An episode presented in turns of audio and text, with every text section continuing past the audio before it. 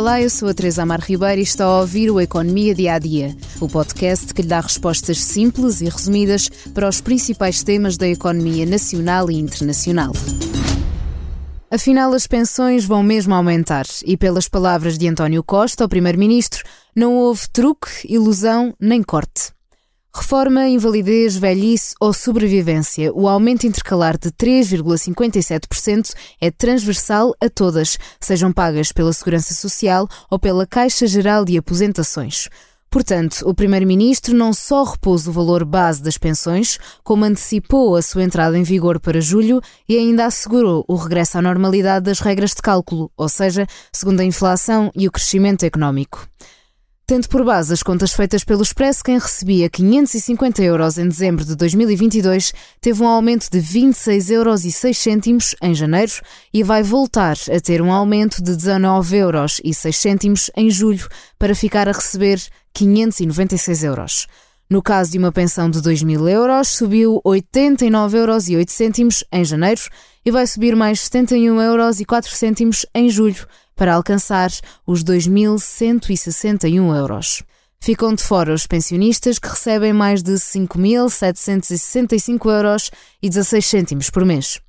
Na prática, os números estão a ser atualizados como se a fórmula normal não tivesse sido suspensa, mas há o bónus da meia pensão paga em outubro de forma antecipada, como explica a Ministra do Trabalho, Ana Mendes Godinho.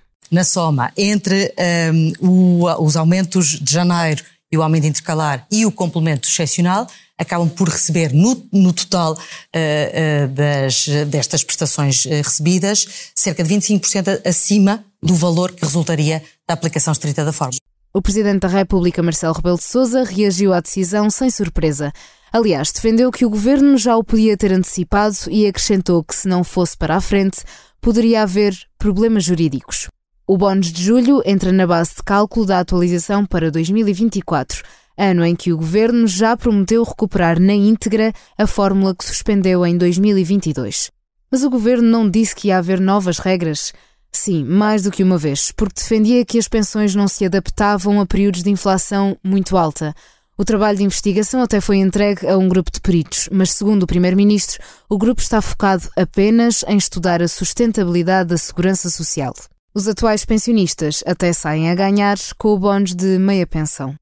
É tudo no Economia Dia a Dia de hoje, mas antes da despedida convido a ouvir o podcast Perguntar Não Ofende, do jornalista Daniel Oliveira. Exatamente 50 anos depois da fundação do Partido Socialista, entrevista Augusto Santos Silva, presidente da Assembleia da República. Não esteve na fundação do PS, mas é uma das principais figuras do partido.